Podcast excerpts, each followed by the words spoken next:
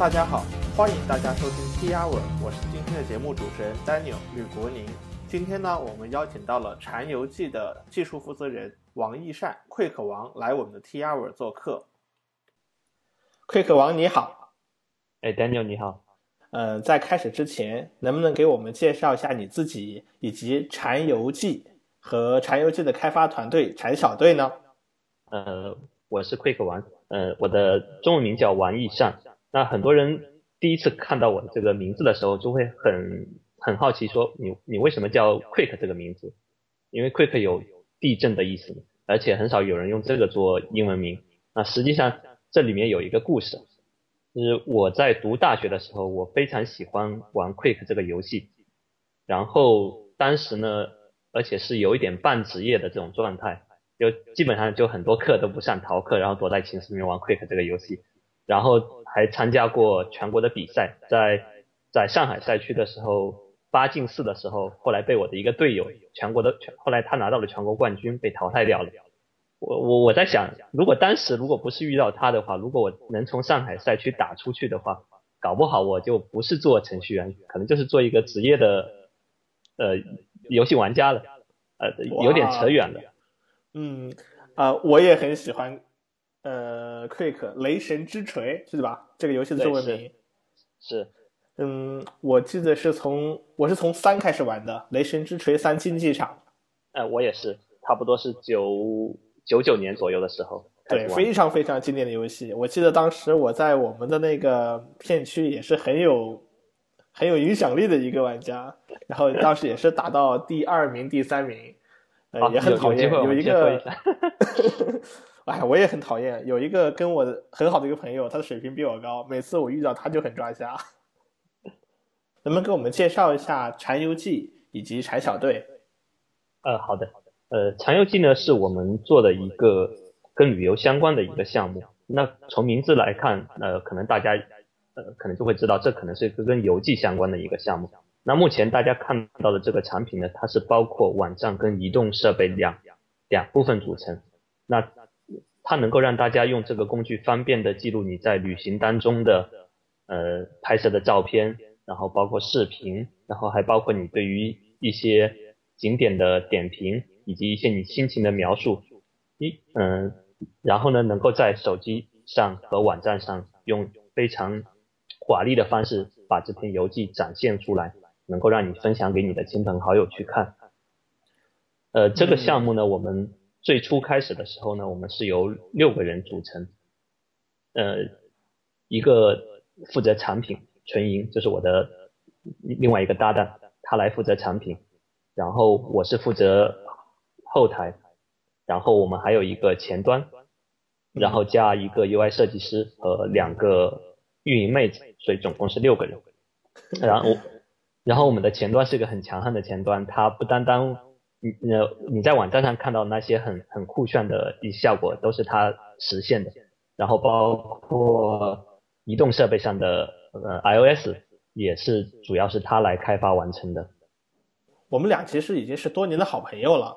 我记得我是从零七年开始就知道你了。然后呃，因为我是零七年入行做软件开发的嘛，当时我也是个小白，什么都不懂。呃，我有个个人爱好，就是我没事儿的时候呢，很喜欢泡那种开发社区，泡那种开发论坛。基本上我天天都泡在 Java i 上面。那个时候我就知道 Quick 王了，那个时候你应该已经是一个 Ruby 大牛了。呃，我记得没错，当时你应该是负责那个 Java i 的开发。嗯，呃，给我们，嗯，呃，我在 Java i 的话，嗯。其实是从他呃一开始的时候我就已经加入了 Java 这个社区，呃当然那时候还不在 Java 工作，我我是呃是相当于是一个也是跟你一样泡论坛，那个时候大家讨论的主要的还是 Java 方面的东西，你从名字也可以看出 Java，嗯呃你零七年那时候你上去泡论坛的时候，可能是我已经从 Java 转行到了 Ruby，所以可能。可能跟在 Ruby 的板块里面更活跃一些吧，所以给你感觉错觉是我是 Ruby 的一个大牛。实际上，其实我那时候 Ruby 也是刚刚从 Java 转转行到 Ruby。嗯，呃，在转行之前，你应该是做了也很多年的 Java 开发，对不对？对，我在呃加入 Java 之前的话，我一直在一家半导体公司叫中芯国际，然后它是是一个嗯，你可以视为是一个大工厂。我在里面呢是做企业内部的应用开发，整整六年的时间，全都是用 Java 的技术栈。那大家熟知的像什么那个时候开始的 Spring、Hibernate、呃 Struts，呃都呃用的基本上都是这样的一些技术解决方案。所以嗯都是跟 Java 打交道。嗯，你给我留下一个印象啊，就是无时无刻孜孜不倦的在跟技术死磕。呃，死磕这个词儿可能用的不好，我觉得可以把死磕换成追求。就是你走到哪里的话呢，我跟你聊天的时候，或者看到你在那听别人做分享的时候，你听到了什么地方，就会马上掏出呃笔记本写一段代码，然后呢，呃。一有些什么样技术话题，你也马上把笔记本掏出来，然后把这个代码写出来，然后给别人去展示。在论坛上呢，我发现的话，你特别喜欢去跟人去讨论一些带有一定的技术深度的问题，而且你不太喜欢灌水。呃，这个不也不倒是不是刻意吧？我我我是觉得我这可能是跟我我我我觉得我可以把它称为一种爱好吧。因因为写写程序确实是我一个很很个人的非常喜欢的一个工作，然后你说的我随时掏出笔记本，我我印象当中应该不是写代码吧，我可能是做笔记啊，或者是，当然有时候我觉得可能程序员之间交流代码会更有效率一些，可能会写一些式列代码跟他说，在笔记本上双方讨论起来可能会更有效率一些。没有，嗯，没有，我记得印象很深的那个时候在在。呃，线下活动的这个到中间休息的几十几分钟的时间，你还在那做 benchmark 啊？这个这个是我觉得可能遇到一些，比方说很有意思的话题，那我就会想第一时间哎去去看一下，比方说哎他说的这个东西很有意思，那我去去去试一下，看会会会不会 会不会真的像他说的那样子？因为很多东西是很新鲜的，他一说你马上去拿个笔记本出来，哎去搜索一下相关资料，然后去。看一些相关代码，哎，试试用一下，那会会是一个很新鲜的一个，呃，不会说我今天听完了这个讲座，哎，回到家里我再去回想，可能有些甚至有时候你都已经忘记了一些东西了。对呀。然后你说的至于说的喜欢泡论坛，我我觉得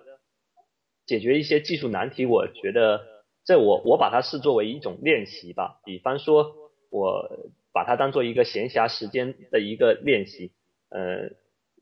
写了一段代码或者日常工作，你呃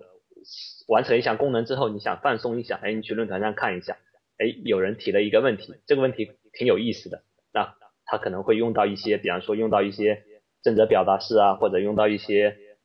呃 Ruby 的一些 collection 的特性啊，哎，你你可能之前的工作当中不常用，但是呢，你可以看看看他的这个问题，你会尝试的去解答一下。然后相当于对给自己一个练习的机会，也当做一种放松吧。啊，你就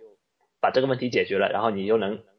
贴给他，然后还能看看别人的回答是怎么样，因为你也可以从别人的一些回答里面学到一些，哎，这个东西还可以这样用，以前我不知道，那我就就觉得这个是很有意思的一一项练习。啊，懂了，原来大牛的放松方式就是回答一些有趣的问题，给别人去贴一些。有趣问题的答案，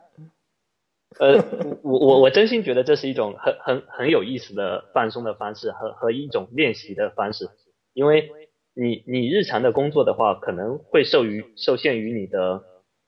嗯业务也好，受限于你的用的一些框架也好，那像论坛上有很多东西，它可能跟业务跟框架不是很特别相关的，我会比较喜欢回答这一方面的问题，可能他的问题会提的比较好。那然后很就纯粹的一个解题类的这个东西，那我会很喜欢回答比较多回答这样的问题。我至今印象还非常的清楚，你曾经在那个当时还叫 Java，I，现在改名叫 ITI 的 Ruby 版上开了一个呃每周啊什么 Ruby Q 啊 Ruby Q，对对对，我印象非常深。对，这这个也是国外的一个。呃，邮件列表，他们每周呢会去呃发一个题目出来，在这个邮件列表里，然后有很多人呢去根据这个题目呢去把自己的解答放上去。那我觉得他这个东西呢也是很有意思的一个东西，然后就去把他的一些不错的题目，我就把它翻译成中文，然后当做一个论坛的帖子或者当做一个博客去发出来。嗯，然后只是这个邮件列表，我印象当中好几年前就已经不活跃了。当然，它也有一本书叫呃同名的 Ruby Quiz，然后呃它里面的题目就是一道题目后面会附上很多个解答，然后他也会去点评这些解答是怎么样，有些解答而且很很有创意的，会让让你眼亮，哎还可以这样来做。那有些解答 呢，可能就是你从中能从中学到很多常见的算法，然后你比方说日常。读大学里面，你读了一些算法，你不知道这些算法能用在什么地方。它里面会有一些很有意思的东西，比方说像什么二叉树的，哎，你能发现这是一个二叉树的算法，能解决一个实际用来解决这样的一个问题。比方说一些便利的，它会有不同的便利方法。我觉得那也是一个很有意思的一个邮件列表。嗯，也它它也有网站，网站和它书都是一模一样的，有兴趣的话去可以看一下。好的，好的。嗯，我也特别推荐这本书。这本书的话呢，是零零六年吧，还是零五年就出版的一本书。但是你放到现在来看的话，它依然是一本很有趣的一本书。嗯嗯，那 Quick，你做你也是个技术开发的老兵了，你有很多年的开发经验，你做了多少年的技术开发工作了？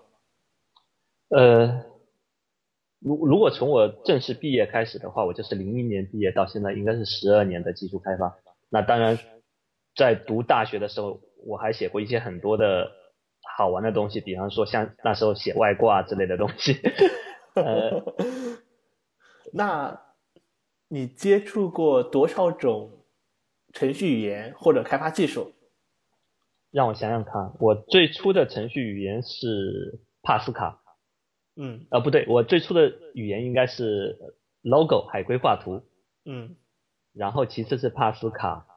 然后是转到了 Web，Web 上就多了，比方说学过 PHP、ASP，那当当然到后面主力开发是 Java，六年 Java 之后主力开发是 Ruby，那也接接触过现在，因为现在也在做一些那个 i iPhone 上的一些东西，所以也也用过 Objective C，嗯，所以是蛮蛮杂的 一些技术。技术站，嗯，因为我我第一次嗯知道你和后面跟你嗯比较熟悉的时候的话，那个时候你已经在做嗯 Java I 的主力开发了，后来 Java I 成成了现在的 ITI，嗯，当时的 Java I 呢，在整个技术开发圈里的话呢，是真的是很有很有呃影响力的这么一个技术社区，一个技术媒体。能不能给我们讲一下你跟 Java I 结缘的故事？呃，是是这样的，这说起来蛮有意思的一个故事。其实我加入 Java I 社区呢是零五年的时候，那时候我们还在做做呃做 Java，然后 Java I 嘛，名字一看就是一个讨论 Java 的社区。然后那时候其实国内也没有什么特别有深度的这种技术方面的讨论社区。那 Java I 刚开始放开开始创办的时候。然后我们在这个社区里面，其实认识了很多很多人，那大家相互之间的讨论也都非常有帮助。然后到了零七年的时候，我呃，夹外开始去做一些猎头啊，以及做一些其他的业务方面的拓展。当时我我是在想考虑换一个换一个工作环境，然后呃，范凯呢帮我说，哎，我帮你介绍猎头吧。我说好啊好啊，你帮我介绍一个好工作。啊！结果没想到列来列去，他把我列到 Java I 去了。哦，好吧，范凯，这是什么？这什么？这是一个什么行为啊？这就是肥水不流外人田。也也不是，因为当时他其实也也有推荐过一些不错的工作机会给我，但是呢，推推荐的工作跟我之前在中心做的东西呢，其实蛮类似的，也都是大企业里面的 IT 部门，然后。呃，去做一些企业内部的应用，嗯，然后我，呃，我当时呢，我在想，就是说，做了六年的企业内部的应用开发了，那我觉得对互联网我其实还是蛮有兴趣的，嗯，然后，然后范凯那边说，哎，那你不如来我这边试试，然后，然后他他们，而且我对于当时当时我进去的时候，其实 Java 已经是在跑在 Ruby 一点零上，呃，Ruby on Rails 一点零上了。啊，他跟我说我们准备要升级到二，就是 Ruby 二，呃，Ruby on Rails 二来来跑来跑。而且我当时对于 Ruby 也非常有兴趣。然后对于 Ruby on Rails，在这之前我也看了一下它的一些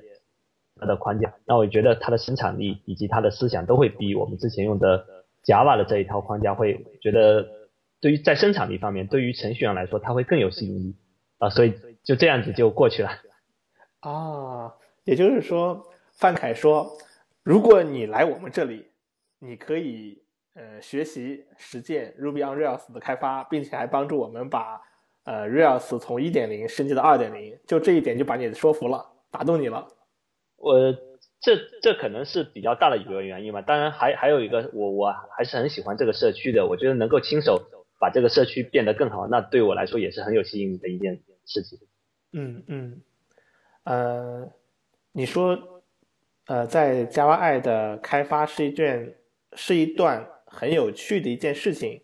那么，能不能给我们讲一讲它哪些地方特别有趣，哪些地方对你的影响比较大？呃，好，我我觉得对我来说影响比较大的是我在 Java 可能是第一次，第一次是。嗯，创业的一个环境，那对于我后面的创业会有很多帮助。然后他也是一个很小的团队，整个加外当时也就三个人，呃嗯，范范凯，还有我，还有一个负责运营的同事叫欧阳，就我们就三个人。然后在小团队里面做事情的话呢，跟在大公司里面会有很多不一样的地方。呃，至少你没有流程上啊，还有没有没有每天开不完的会啊。然后，所以你会觉得每天都可以写很多很多的代码，然后看到很多很多代码变成功能出来，你会觉得很开心。嗯。然后像加外，当时我们改版的博客、新加的新闻频道，还有包括 wiki 这些东西，都是在很短的时间内我们做出来的，而且并且是呃用户使用了以后会觉得很有用。那那我们会觉得自己做了一个很。依旧有人用的东西，而且能得到大家赞赏，我觉得这这个本身就是一件很有意思的事情。嗯，零七年、零八年的时候的话呢，正是 Ruby on Rails 这边这个这个框架被引入到国内的一个呃风头最鼎盛的这么一个时期。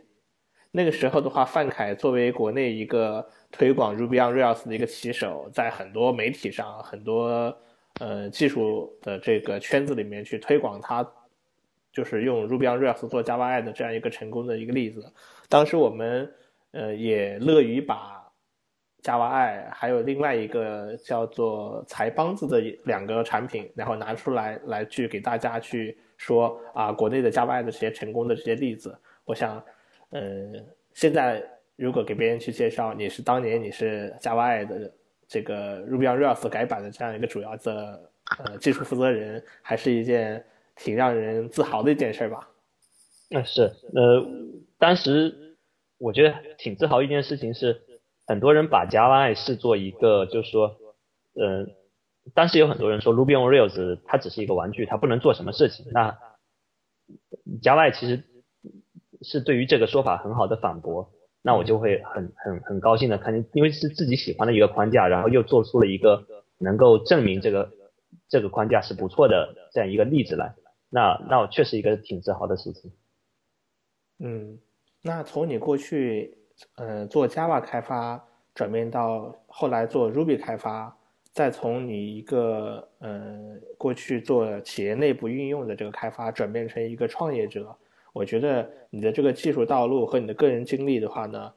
呃，产生了一个蛮大的一个呃变化。这个过程中的话的话，我想你可能有比较大的一些呃感悟。嗯，呃，从一开始加入到 Java 的时候，我自己也有一些嗯想法，说会不会说我我能不能做好这样一个项目？因为它毕竟跟我之前做的企业内部的项目完全不一样。的无论从用户，还有它使用者以及它整个技术框架来说，都完全不一样。但实际上，随着我在做 Java 的过程当中，会发现很多之前我在 Java 里面在做企业内部运用当中积累的经验，其实对于互联网项目也好，对于创创业项目以及面向呃这样一个就是像社区的用户，以前是企业内部的用户，那其实都有很多可以借鉴的地方。它并不是一个说两边完全不通的这样一个情况。呃，举个举个例子来说，像以前在企业内部的话，我们会有做缓存，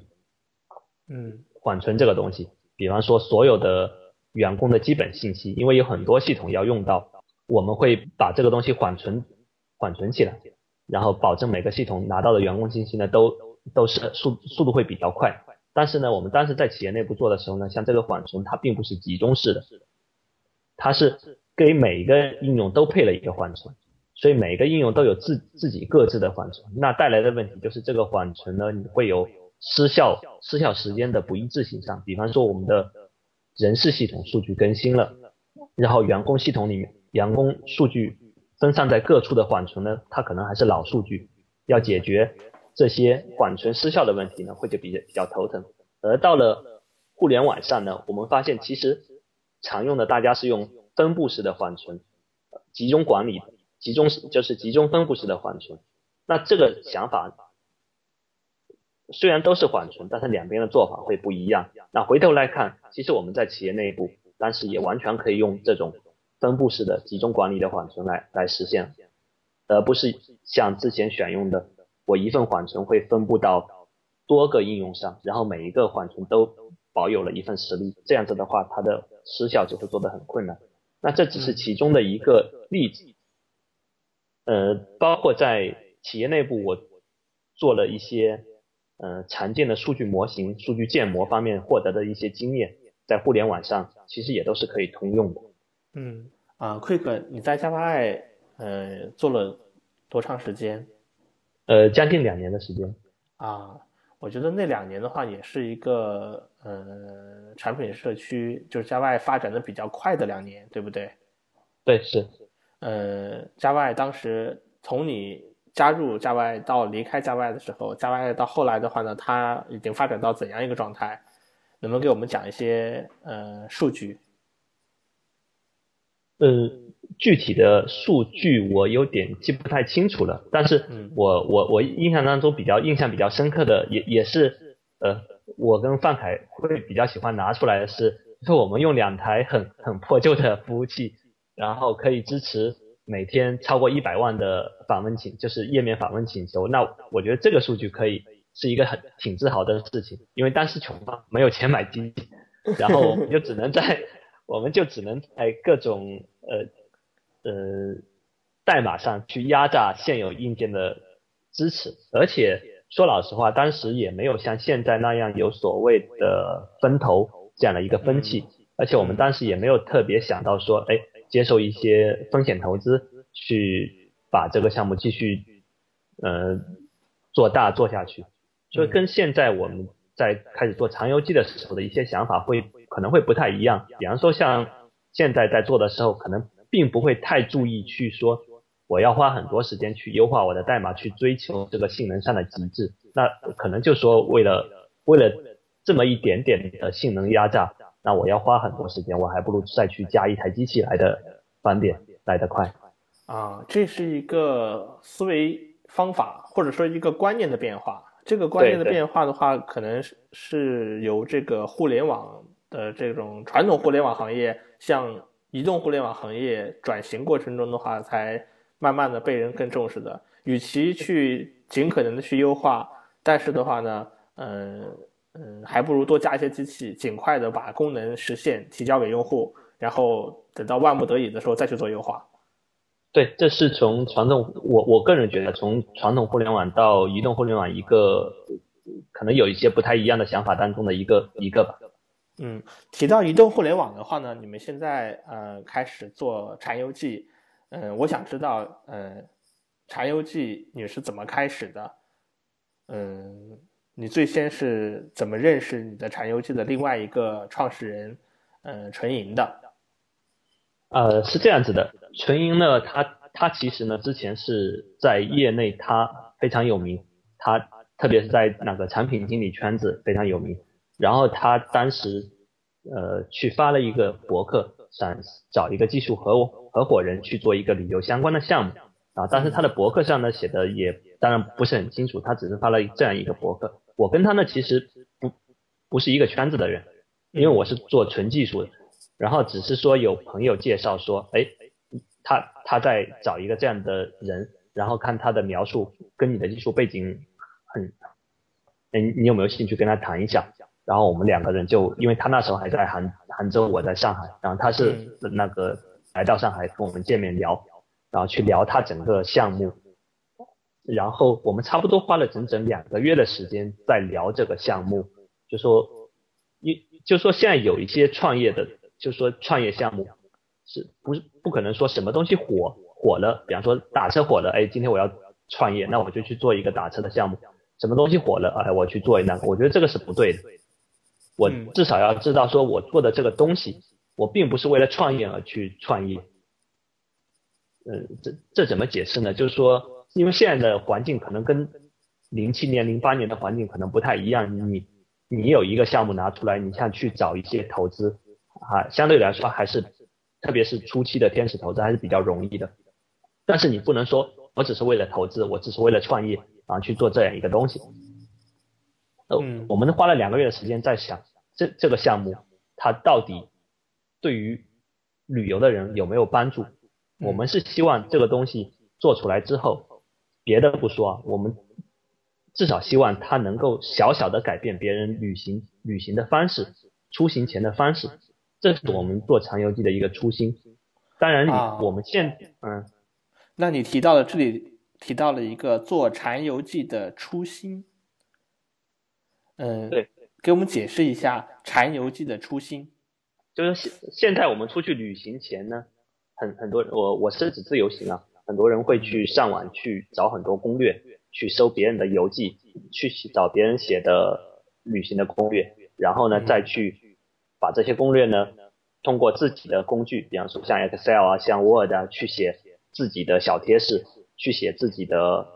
行程行程计划，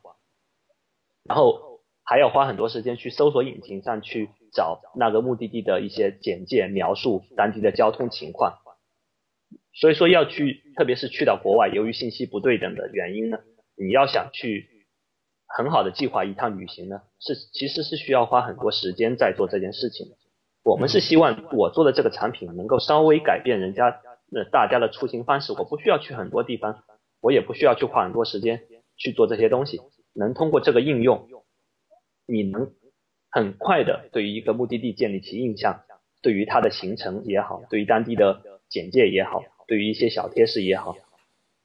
很快的就能建立起印象。而目前是我们当时在做的时候，我们发现市面上没有任何一款产品能满足这个需求，所以我们才开始想做这样一个事情。呃，当然我们第我们遇到的一个问题是说，这些东西都需要数据来支撑，我不可能凭空说。哎，去别通过爬虫或也好，或者通过一些其他第三方的数据源也好，拼拼凑凑，我就拼凑出这样一个东西来。这个东西用户对你来说是不可信的。我为什么要相信你写了这么一些简介，写了一些指南？我我很难相信。我还是会更加倾向于别人真实的旅行者眼中的世界。所以这又回头回到头来说，我们初始的这些数据怎么来？所以我们想先开始做一个工具，这个工具呢能够让这些旅行者去用这个工具去记录他看到的，然后他的心情，他对于景点的描述介绍，然后以及他玩的过程当中的一些遇到的一些有趣的事情，然后我们所以开始做的是一个工具的事情，然后当然这个工具我们觉得它最重要的是它有有办法把这些游记结构化，变成后续的我们想要做的提供这些信息服务指南，把它当做一个素材，嗯。嗯，柴油记的话呢，嗯，已经就是目前就你们的柴油记这个工具已经发布了有很长一段时间了。嗯，我是很早很早就是你们柴油记的第一批的这个内测用户，给我留下很深的印象呢，就是我现在每个礼拜呢都能收到一个柴油记的一个 newsletter，呃，你们会把当月发的一些呃比较优秀的一些柴油记的一些。就是用户的那个呃照片和邮寄分享把它给总结成一个呃在 newsletter 上，然后好像是每个礼拜四还是礼拜五会收到。我们应该是两呃两个星期发一次。哦，我可能记得有点错，就是每一次我收到这个 newsletter 的时候，一般都是我正在呃写代码的时候，我正在工作的时候，可能正在痛苦的时候，然后我看到这个有个新邮件 newsletter 了，然后我就点开看，每次我都会受一次刺激。呃，这个我觉得呃，目前我们的这个工具呢，它只能让人就说，对，让一个用户激起说，哎。勾引起他想出去旅游的一个念头，还并不能真正解决我前面想提我们前面提到的那个他想了解他的地方。就是他有了这个念头之后，他就想，哎，我又冲动了，我要去那大草原玩了。我从你的游记里面还是很费力的，我还要去看很多篇游记才能知道我要怎么玩的。那其实我们真正想做的那个功能，我们可能会这个月吧，应该会即将就会推出了。我们称为长游记三点零版，到时候。你就不单单是勾引起你去想去那个地方的念头，而且你如果真正有了这个念头之后，我相信这个三点零能够解决你说去那个地方你要怎么玩这样一个很重要的这样一个问题。啊，你今天提到的话，你们在这个月就会发布柴油记三点零。对，那一点零、二点零是什么时候发的？呃。其实我们推出的先推出的不是一点零，我们先推出的是网站版，就是 Web 端的。我们差不多花了三个月时间就推出了网站版。啊，对，因为你你手机上写的这些东西，我你毕竟还是要同步到网站上去跟你的亲朋好友分享，因为然后别人能够在网上看到你的这个东西。网站也可以视为一个云存储的这样一个保存你的邮寄，而不单单是保存只保存在你的移动设备端。我们是花了三个月就推出了网站版，然后差不多花了整整。嗯，整整半年多的时间，我们才推出一点零，而且这个一点零，我们的对于它的呃是长小队内部对于它的这个功能也好，交互也好，还不是很满意的。然后我们又差不多花了呃整整半年多的时间去完善它，把一点零变成了一个二点零。嗯，到了二点零之后，你们完成了一个功能。是不是你们比较满意或者相对比较完善的一个呃邮寄的记录二点零之后，在邮寄制作工具方面，我们相对来说比较满意了。啊，就是我们在工具层，就是写游记的这个工具层面，我们想做的一些事情以及它的功能上，我们都已经觉得已经达到我们想做的事情。然后我们，所以我们前段时间一直在做的三从二点零到三点零的这个过渡，其实是从游记变成一个指南这样一个过程。嗯，所以大家可能这个月应该就能看到我们的三点零出来了。二二点零到三点零中间，从游记到指南是大概多长时间？也差不多花了半年的时间。嗯，可是你们你在给我介绍最初你在给我介绍禅游记的禅游记的禅小队的时候，你们只有六个人，其中两个做运营的。我们不说，一个做产品的纯营，然后呢，一个做负责视觉，一个前端，还有一个你做后端。你们对，只有这么少的几个人，然后用半年时间就能够做出这样的产品，在我看来啊，你们的效率、开发效率、你们的开发速度已经是非常非常快的了。嗯，呃。我觉得这个可能跟也也跟我们前面提到的那个之前的创业经历有关系吧，因为大家我们其实团队里的人每个人就说，如果你作为一个创业团队的一个初创初创团队的一个成员的话，你必然的话你要有很多不同的技能。拿拿我们的前端来说，好，他他呃他可能跟大家理解的前端。嗯，不太一样，因为大家理解前端，他可能只写写 JS，只写写 CSS，然后把一些写一些那个 HTML 代码。但是他跟我合作的时候呢，就我我我甚至可以教他一些 HTML 上的一些 Ruby 代码怎么写，然后熟悉了之后呢，很很多一些简单的 Ruby 代码，他都可以直接在呃 HTML 上去把它嵌进去。包括在我们已经改好的界面上去做改版之类的，基本上就不需要我这个后端来去做做事情。然后呢？所以啊，所以啊，我就很我我我就记得啊，你们呃在 Ruby China 上的话，我们有很多的招聘帖，然后呢，就有人问柴牛记招不招做 Ruby on Rails 的人，然后你就回了一个，目前我们柴牛记只有一个 Ruby on Rails 成员，就是我，而且我们还不招人，一个人足够了。呃，这是这这很大的原因，可能是我们那时候招不起人吧。呃 呃。但当然，这也跟那个 Ruby on Rails 这个框架的生产效率有关系了。我我是觉得做这样的一个移动互联网项目来说，呃，它它更多的是提供一个 API 的一个功能。那我们来相对来说功能还会比较多一些，因为我们还在网站上支持写游记，我们网站还有一些展现的东西，相对来说功能还比较多一些。但是我相信，像我们这样大规模的这样一个项目来说，如果光从程序就是开发角度来说，如果你不考虑网站上的，那你只是做一个 API 或者一些简单的网站功能，确实一一个 Ruby 就一个全职的 Ruby on Rails 开发工程确实是足够的。这这跟它的生产效率是是有很大关系的。那如果说今天我要去用 Java 或者 PHP 啊，我不是黑 Java 或 PHP 啊，我只是从生产效率上来说。我就觉得可能你你可能会需要两个人，这这就是一个工具生产力上的区别区别吧。嗯，黑的好。呃，我也是个 Ruby on Rails 程序员嘛。呃，根据我们的经验的话呢，如果我要去做，如假如说我们来做呃禅游记的 server 端网站端的话的话，我估计我们可能会考虑两到三个后端程序员。而不是一个后端程序员，可能一个后端程序来讲的话，可能就会做的时间会更长。我觉得两个到三个这样形成一个团队做起来的话，会达到一个兼顾效率跟开发的这个时间压力，呃，各方面比较平衡的一个状态。但是我很感兴趣的是，你一个人是怎么把这个柴油记的后端一步一步给搭建起来的？这其中的话，有什么可以给我们分享的吗？呃，我觉得如果是光从开发上来说，我，嗯，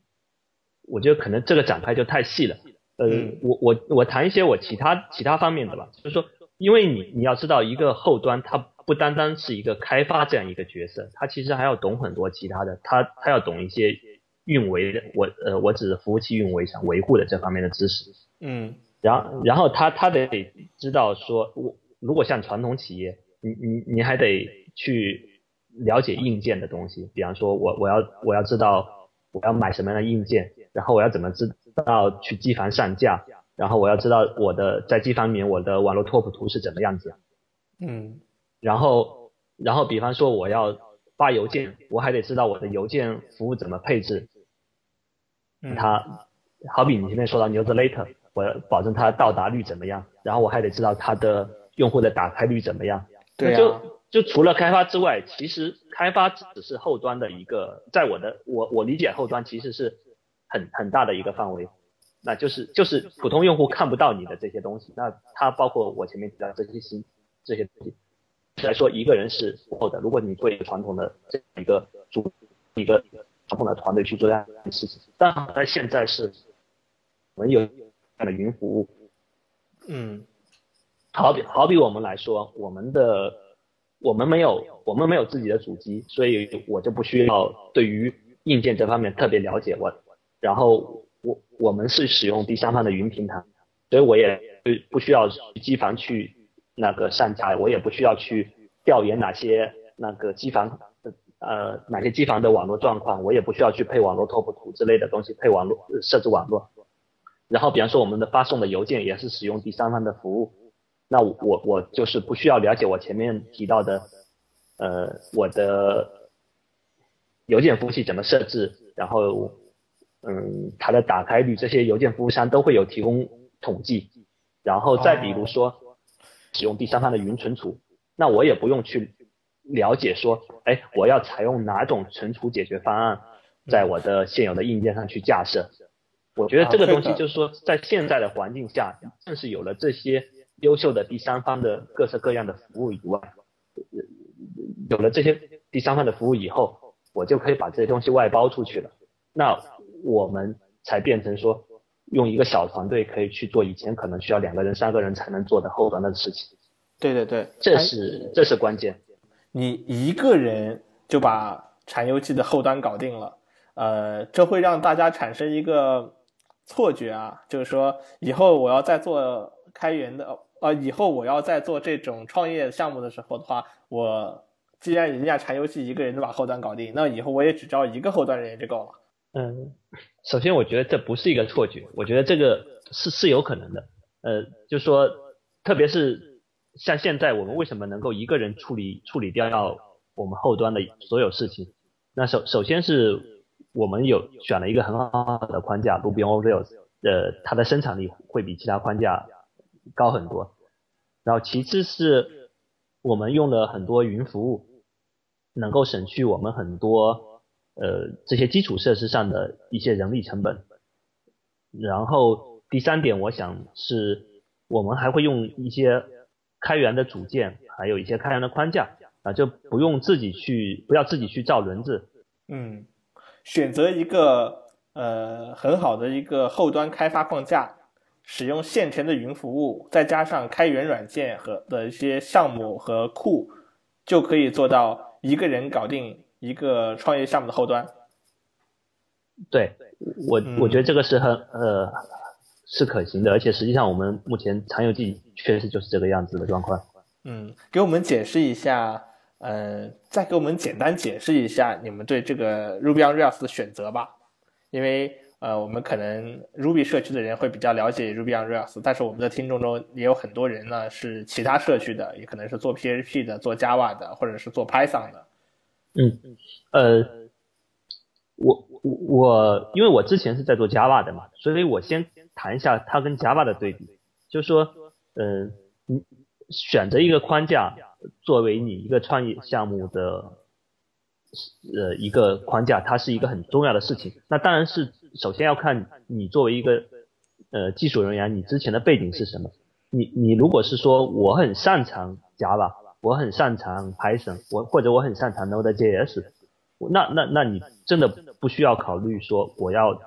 换取 Ruby on Rails。因为首先你还要对自己，呃，选择你自己擅长的东西，否则的话，我我觉得这会有很大的风险，特别是创业项目，它不是一个让你就说，我我如果在这这个方面需要浪费很多时间的话，我觉得这个是一个很很很划不来的事情。然然后的话，如果你都对于这些东西你都比较熟悉的话，或者是说你对于这些呃框架。都没有特别倾向性的话，那我会建议你去选 Ruby on Rails，因为它跟其他的框架相比，呃，最重要的特点，它呃，它就是它有个很重要的特点就是，呃，约定优先于配置，而这之前在 Java 里面或者在其他 PHP 里面，你是很难很难看到有这样一个思想的框架在的。那当然，以随着 Ruby on Rails 出来之后，呃，其他社区也会在不停的跟进，但是综合对比下来的话，呃，无论是我们当时在做 Java 还是在做长游记的时候，我还是会认为 Ruby on Rails 是最适合做呃网站的项目以及做移动互联网后端的这样一个应用的这样一个框架，呃，特特别是 Ruby 语言，它有很多提高生产力的嗯一些语言特性。嗯，所以，好的，嗯，啊，那还给我们介绍一下你们在做后端过程中，你使你是怎样使用这些云服务的？然后有哪些云服务可以帮助你大幅的节约了这种开发的这些呃工作？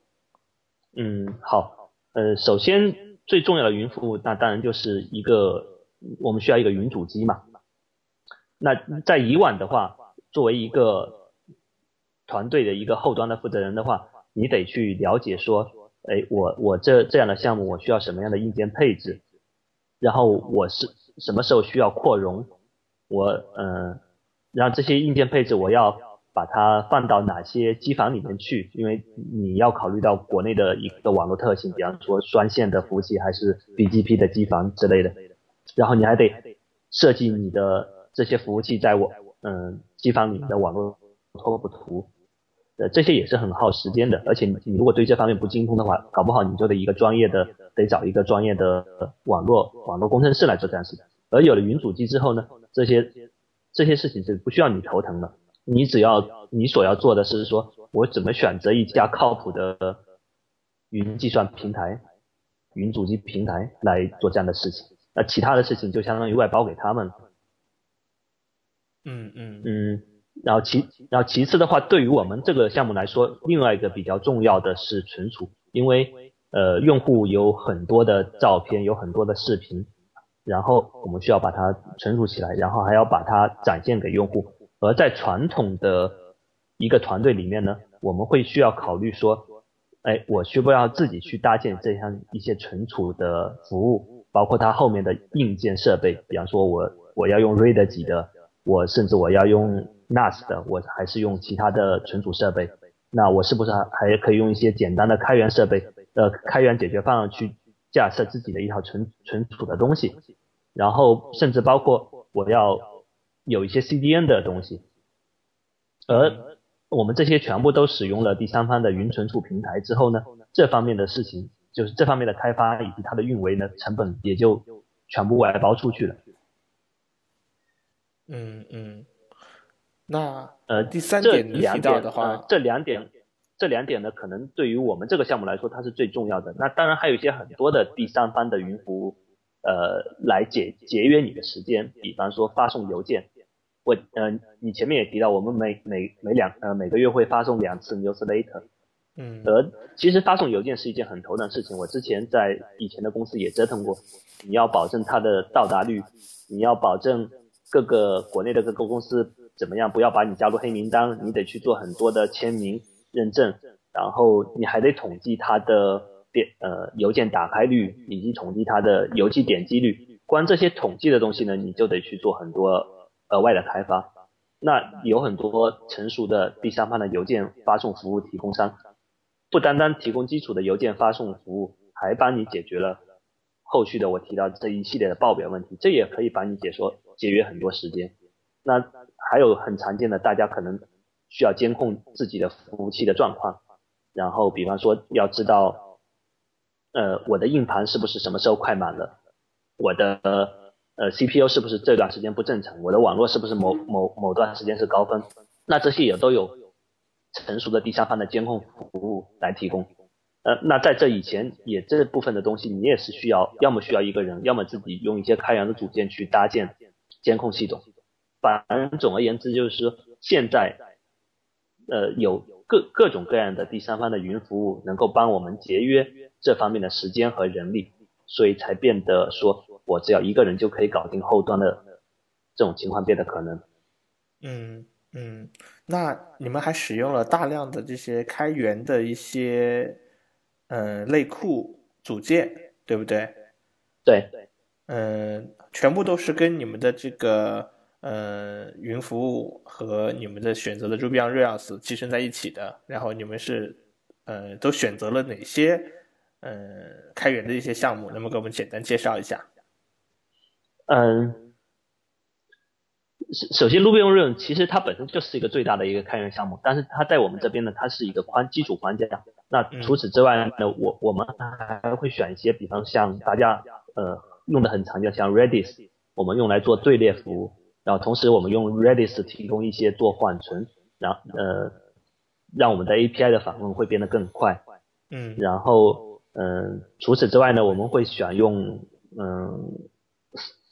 会选用 Solar，就是 Apache 下面的一个全文检索的这样一个服务。它虽然是 Java 的，但是它提供了 HTTP 的接口，也有很方便的 Ruby on Rails 的集成。这样就做搜索或者一些做一些数据的分析，就可以完全用它来用它来做。那我们还会，比方说我们还会用，嗯，像 Prom，就是用来生成 PDF，这些都是第三方的一些组件，而不需要自己去去呃。去写一些代码，一呃这些是比较大的。那里面还有一些我前面比较不不需要自己写代码的是，比方说像登录也好像嗯用嗯用户的认证也好，或者跟第三方的呃社交平台登录，嗯还有反反这些小功能呢，也其实都有一些开源的项目。那如果没有一些开源的项目，举个例子来说，比方说像我们跟第三方登录，像跟豆瓣没有第三方登录的。那我们可以自己写一个，然后把它贡献出来给开源社区，那以后的人就可以用到这些。其实这这个情况目前在国内而言，特别是 Ruby 社区里面，我看到它是做的最好的。所以这也是你选用 Ruby 社呃 Ruby on Rails 的框架的一个优势吧。有很多人会乐意去分享他们做的一些东西出来，把它变成一个开开源的一个库，然后这也能节约你很大很多的时间。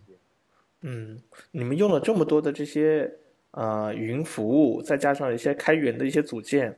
嗯，就我的经验啊，仅仅是做这些，把这些云服务和这些开源组件以及一些第三方的一些 API 服务很好的集成在一起的话呢，它的工作量就是蛮大的，而且它也引入了很多系统的复杂度，因为你每次引入一个第三方的一个服务也好，一个 API 也好，那么你就要去。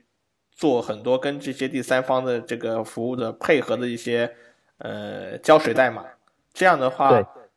嗯，它的开发工作任务也是蛮大的。你其实也有很多很多的一些考量？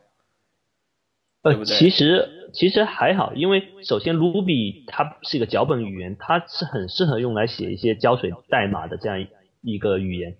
而而其次的话，其实并不是像你想象的那样说第三方服务它。呃，需要自己从头去写，很多第三方服务都会去提供一些呃 SDK，然后呃，比方说像云存储，我们第三方服务它就是提供 Ruby 的 SDK，嗯，不不不会不呃，我印象当中我在用这些第三方服务的话，没没有遇到说我要自己去写从无到有的去写一些，那大很可能遇到是说。它已经有了这些基础设施，但是可能不见得符合你的一些需求。那你只是在它提供的一些 API 上去包装一层，那其实这些东西都是蛮简单的，并并呃并不会花很多时间。至少比说我要去专门去自己去从无到有去做一些第三方服务，自己去做架设一个第三方服务，这样相实现他们相同的功能所花的时间会少很多很多。那可能十分之一甚至一百分之一的时间。就就可以完成。嗯，我觉得这个故事应该是这样的，嗯，使用第三方服务，尽可能的使用一些现成的东西，而不要自己发明轮子，然后再加上像 Quick 王这样的一个后端工程师，那么一个人够了。啊。能不能再给我们介绍一下你们的这个团队分工合作？呃，你是主要负责后端，对不对？但是我没有听说的话，你们有一个呃很传奇的一个前端工程师，如果我记得没错，他的名字叫做林业，对不对？对，是是。好，林林业，我我我我印象很深的呃一件事情是，我我们当时我们在先做的网站嘛，我们网站决定说，哎，我们不支持 IE 六了，我们。我们一开始做的时候就决定不支持 IE 六，我们就从 IE 八开始吧，因为 IE 七国内用的人比较少嘛。嗯。然后这是他他说了一句：“哎呀，这就没有挑战了。”然后很很很寂寞的那种感觉。哇，好有追求的一个人啊！没有没有，这这只是一个笑笑话了。呃，因为 I IE 六必须去死，这个它的开发效率是我我合作过的前端当中最最高的，没有之一。然后呢，很传奇的是呢，他跟我一样，都是之前没有做过 iOS 任何 iOS 开发经验的。然后我们团队在初期呢，我们是有个 iOS 的开发人员的。然后但是由于呃他的家庭原因，他很快就离开了团队。然后我我们我们两个人就临时改行去做 iOS 的东西。你要知道，iOS 其实在呃我们的 iOS 程序其实有很多交互上的东西，就是偏前端的。而我一直以来的技术呢是偏后端、偏数据端，就是数据模型层的东西。所以我我转到 iOS 的时候，我就非常的不习惯，因为呃要跟很多嗯前端的东西打交道，然后就进展很慢。而他不太一样，因为他一直是之前在做前端，包括他对于 Flash 也也很了解，所以他转过去的时候就呃非常快，然后很快他就变成我们的主力的 iOS 开发程序员了。现在现在我都不叫他我们的前端，我们就叫他 iOS 程序员。哪儿找的呀？怎么找到的呀？哎呀，我我觉得我们也是很幸运啊。嗯呃嗯，然后我们团队的话，呃呃，从今年四季度开始，我们开始扩招，然后我们也呃找到了安卓程序员，然后我们的主要是运营团队也也加了很多运运营妹子、运营汉子进来，嗯，所以已经不再是一个六个人的小团队了，我们目前已经有十十十几个人的团队，啊，当然技术团队上还还是保持那那个比较精干的组成，嗯。我给我印象很深啊，就是你们你们团队的每一个人啊，都是可以自己独当一面。每个人在技术层面上的话呢，都会把自己的这个技术边界扩展的非常大。嗯，技术也好，非技术也好，嗯，给人印象非常深刻。能不能给我们介绍一下你们现在的这个工作环境？呃，我们之前一直是呃在那个。租了个民宅来办公，所以不像是呃常见的那种租了写字楼里面去办公。后来呃人多了之后呢，我们搬搬家了。那搬家了之后还是租的民宅。呃，我我觉得住民宅的好处呢，有好几个了。首先当然是民宅相对来说便便宜一些，然后。创业团队嘛，能省则省。嗯，呃，但当然，当然从国家政策方面来说是不允允许你住民宅办公的。那我们也相当于是在在打政策擦边球，需要希望不要哪一天被什么工商啊之类的抓过去就行了。呃，然后其其次呢，在民宅里办公呢，它氛围会不太一样，然后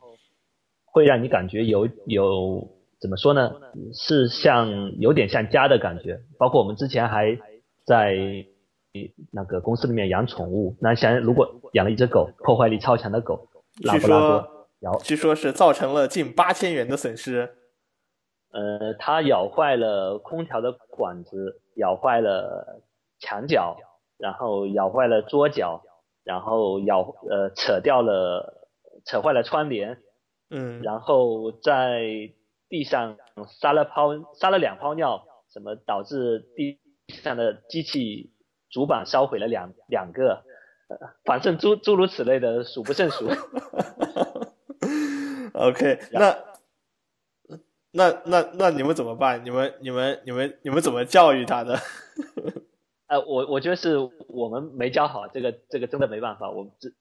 真是不擅长不擅长怎么样教教小狗。这个据说拉布拉多是服从性最好的一一条狗，最容易训练的一条狗，但是我们还是没有训练好。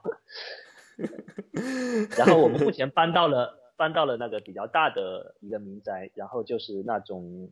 差不多有两百多平的一个大就大平层，所以但是就不太适合养狗了，所以那个狗呢现在是放在我们团队的一个亲一个成员的亲戚家在养，据说也也已经造成了很多损失。好吧，看来充分体现了你们这个团队成员的这个特质啊，就是活力超强。呃，呃，现在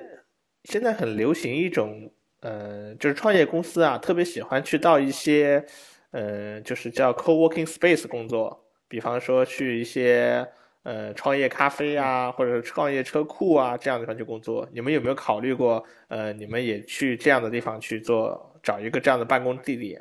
毕竟它会比家那个民宅会显示的更甚、更正式一点，并且很多很多创业公司等做到一定规模之后的话呢，也会经常会去接待一些呃其他的一些来访的一些人啊什么的，或者说当。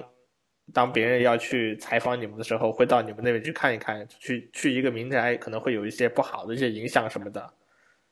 嗯嗯嗯，这个这个怎么看吧？我就说，像初期的话，我们我们的民宅确实不太适合，比方说接待什么采访或者接待什么人，因为但是我们初期毕竟还主要是主力是在做产品上，没不需要花那么多的时间去对外商或者一些做一些公关啊或者做一些采访上面。那你说的那个确实是一个很好的一个选择。呃，因为据我了解，在上海就有很多这样所谓创业孵化器一样的东西。对，它其它其实是像说我我一个团队可能跟跟好好多个团队共用共用办公地点，那甚至它的办公室也是也是共用的。呃，而而我们当时选择的话，就是没有没没有选择的，可能主要是那个办公地点的考虑吧。我们之前看了几家，他可能。呃，办公地点离大家住的地方都，呃，交通都都有点远，因为我们很很多人都在浦东嘛。嗯。然后，但是对于我觉得，如果对于一些初创团队刚开始的时候，这这是一个很很不错的不错的选择。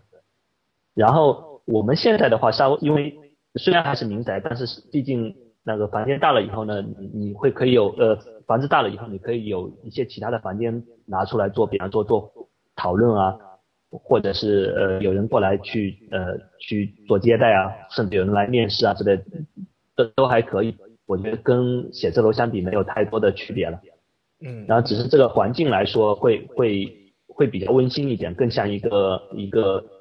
呃有有家的感觉吧。嗯，作为一个产小队的一员，一定是由你们产小队的这个成员之间大家互相特别看重的一些东西。呃，我们我我我觉得我们这边，我就首先他得赞同我们在做的这件事情，这我觉得这是最最基础的东西。如果一个人加进来，对于我们在做的这样一件事情都不认同，那那都无从谈起了。因为然后我们还是希望他觉得我们在做的这个事情是真的有希望是至少小小的改变大家旅行的出行出行的方式。嗯，有没有特别喜欢宅的人加入了你们的产小队？或者说不是那么的崇尚旅游的人，呃，技术团队我们可能就说从技术的这几个人来说，我们可能不太看重这方面的要求。那当然，我希望他，我们希望他也有这方面有旅行的呃想法，有旅行的需求，有做过自由行的这些计划，有查攻略这些东西，那是是一个加分项。但是对于我们的运营运营团队来说，这是必须的。你如果是自己也是宅在家里的，也自己从来没有做过呃这些计划，也没有做过一些旅行的攻略的话，那你如何说我运营的这个产品能够吸引到那些人？我觉得这是不可能的一件事情。像我们目前的团队里，我我我觉得玩的就是玩过的地方最多的，可能就是我们那些运营妹子、运营汉子们吧。那像像我们有。有妹子去去过埃及，去过伊朗，去过呃欧洲，欧洲不用说了。然后凡凡是凡是凡是你想到的地方，他们应该大部分都去过了。呃，除了朝鲜没去过，啊可能除了非非洲都没去过，其他大大部分地区应该都都去过。你是说，就是如果拿一个中国护照，那些呃落地签免签的地方，他们应该都去过？这这是肯定的，落地签免啊，我出国第一站，我觉得，呃，像像东南亚之类的，这就不用提了嘛。我觉得很多人都都都都都把它当做出国第一站嘛。但是除此之外，呃，他们像去什么有像去伊朗啊，去埃及啊，像去土耳其啊这种，还是国内的人比较少的地方了。那那嗯，他他他们很多人有去过这些地方，像墨西哥什什么之类的地方。啊，那很有意思。对，所以所以他们他们嗯嗯呃，你看他们呃，其实我们有很多运营的，好几个运营的妹子都是我们原先的传游记的用户，然后你看他们写的游记一样，会觉得很很有意思，然后就把他们招过来了。对，也是，不过他们也都是看到我们的招聘启事以后才才那个投的简历。嗯嗯嗯，前段时间呢。我看到你们在论坛上发帖，就是《禅游记》有一大波职位要呃开放出来，能不能给我们讲一讲你们现在呃的这个招聘情况？你们是不是还在呃大面积的招人？你们喜欢招什么样的人？我们目前的话，就是运运营这方面的人已经招的差不多了，然后我们目前还在招的人是一个是 UI 设计师，因为我目前有一。但是，呃，那个工工作太太多了，事情太多了。然后我们还还会要另外一个 UI 设计师，甚至我们包括我们后续的，我们有计划对于我们整个的 UI 视觉做一个改版，包括安卓上我们也会有一套呃全新的 UI 视觉设计要出来，所以我们会继续再招一个 UI 设计师，然后呢，我们还会再招一个 iOS 的开发工程师，因为目前一个 iOS 的开发工程师他在其实他在兼顾林业，他在兼顾呃 iPhone。他还在兼顾 iPad，然后他还在做网站的事情，也是忙不过来了。然后呃，其他的呃，目前我们的招聘就已经是差不多达成的要求了。嗯，呃，通常你们喜欢招什么样的人？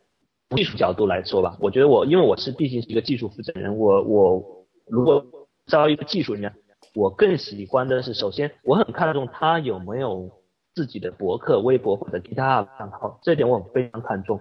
呃，会看他写，会不会看？我会看他是不是自己去写一些东西，会不愿意去分享一些东西。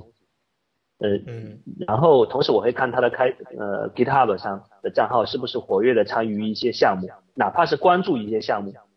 因为仅此从这些东西里面，我就能看出他是不是对于除了他之前的工作之外，还会对于一些其他地方。其他一些技术东西有兴趣，有有敏感性，我我觉得这个是很重要的一件事情。如果你只是把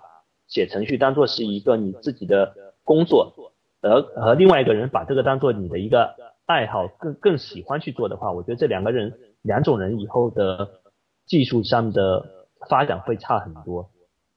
嗯，然后其次是我会看他以前做的一些项目，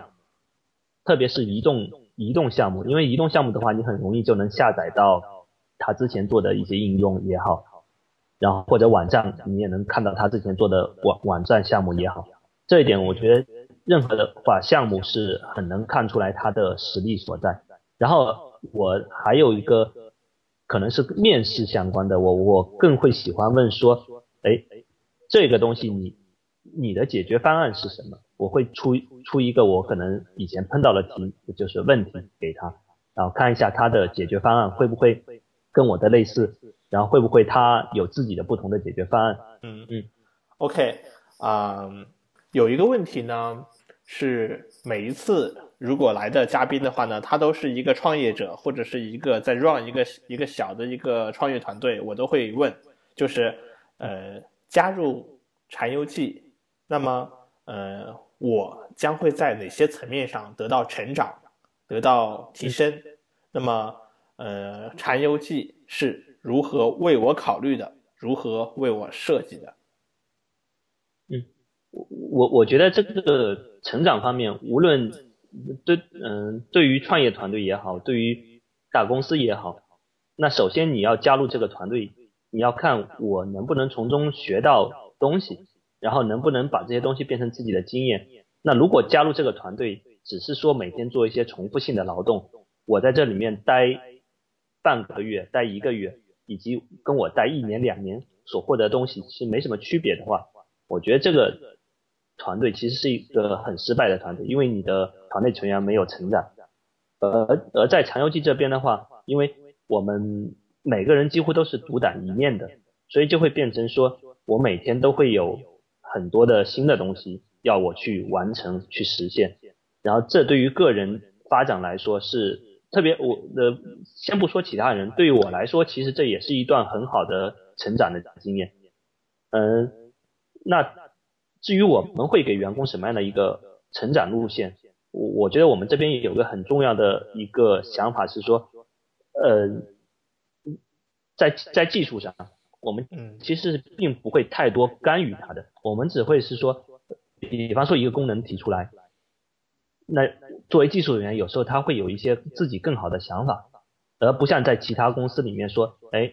我的 UI 设计是这样的，我产品设计是这样，技术人员只是一个实施的一个角色，这在我们这边完全不一样。我们的技术人员，我们的开发，包括我，包括前端林业，然后包括 L 呃，包括那个我们的安卓工程师。呃，有时候都会有一些很好的其他的想法提出来，那反过来把这个东西，把这个产品，把它变得更完善。而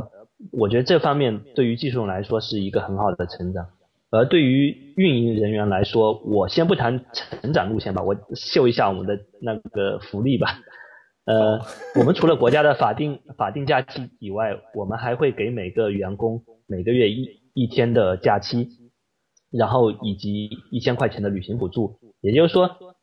国家的旅行假期之外，你你可以累积，比方说三个月，你就有三三天的假，你可以凑个五一的假或者十一的假，你差不多就可以有十天的旅行假了。然后同时还会补助你旅行的。补贴，比方说三天就三千块钱，够你比较东南亚的那个廉价机票，你够够来回的。那当然是你得写邮寄，你如果不写邮寄就没有这个价，没有没有报销了。我我们是觉得自己在做一个旅行相关的产品，如果自己的员工都不用这个产品，或者是自己的员工都不不喜欢旅行的话，那那我觉得这个。就很难说得过去了，在在技术上，我们称为自己吃自己的狗粮嘛，大家大家都可能听说过这个词。那但但但是对于什么？我中间要插问一下，你说的一个月给一天这个假期，包括男员工吗？包括。你你想哪里去啊？是旅行假，不是什么？好的，OK，我明白了。嗯，你们做的是旅游产品吗？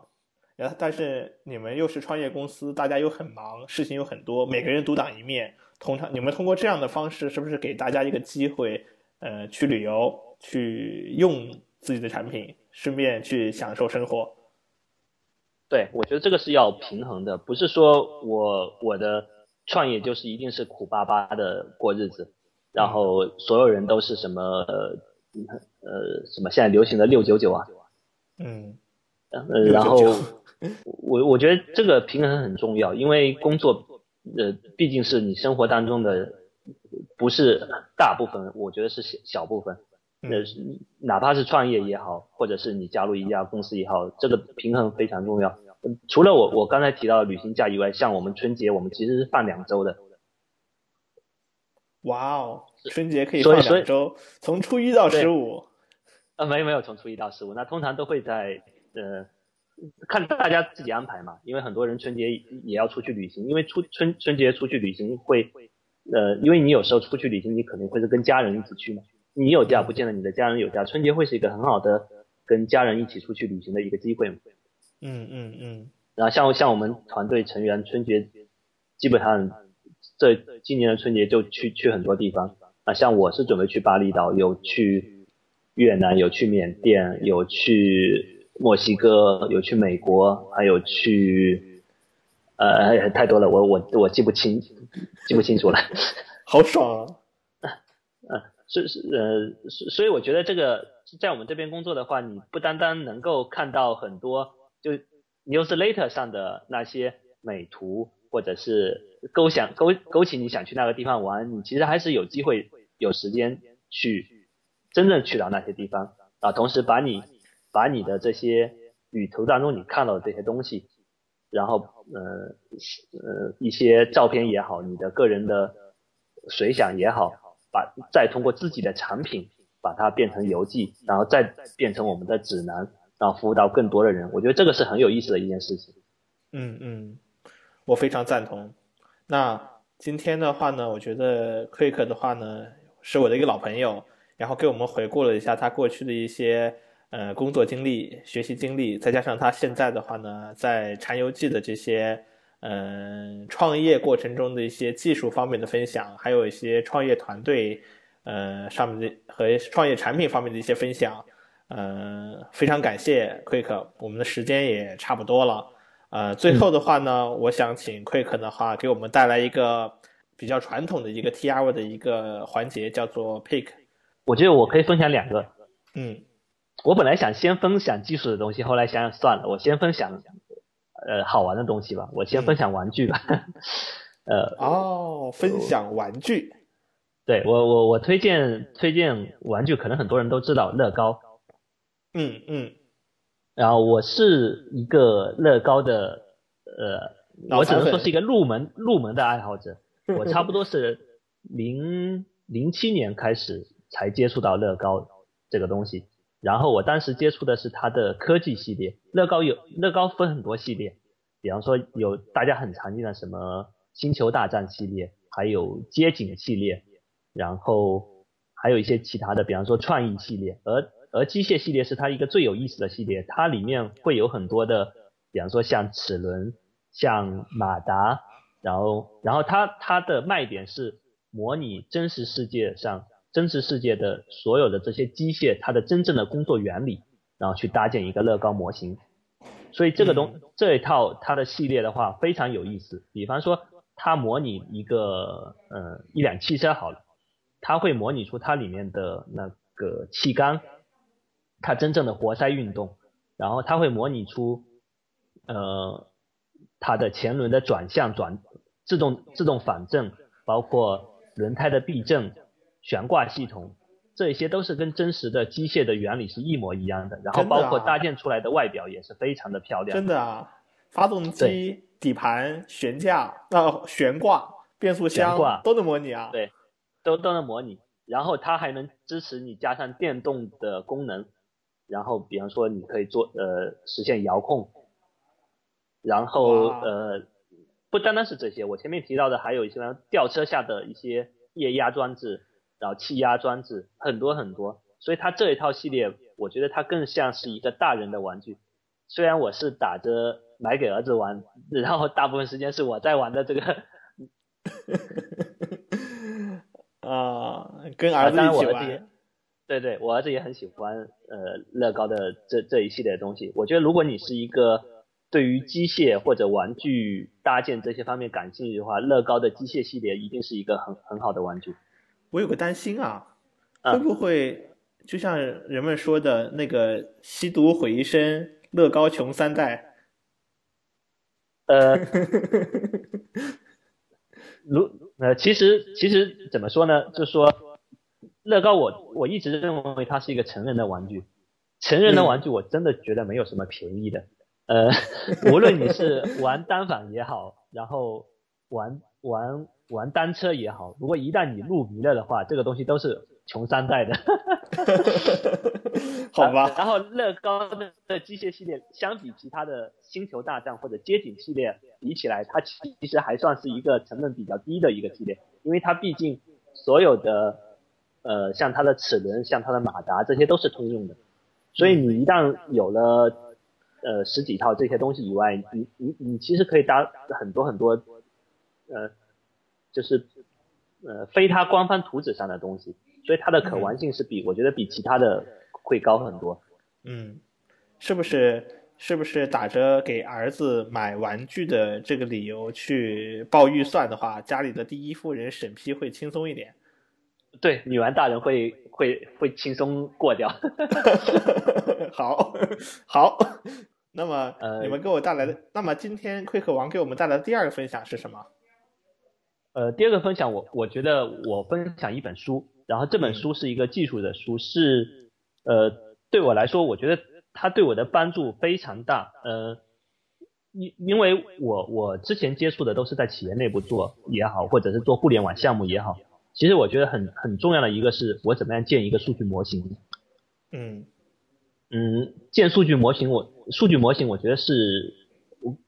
一个项目的基石。如果你这个基基石打的不好，或者你这个模型设计的不好，你后续的无论你的这个功能网站的功能也好，或者你的一些呃，包括像移动互联网上我要做 API 也好，会会实现的很别扭。然后有我这本书我是我记得我是在零呃我差不多是在零三年的时候接触到这本书的，而一直到现在差不多有十年的时间了，我我还会经常的去。拿拿起这本书去翻翻它里面的东西，然后这本书的名字叫呃 Universal Data Model。Universal Data Model，它的中文名叫什么名字？它没有中文名，只有英文名。OK。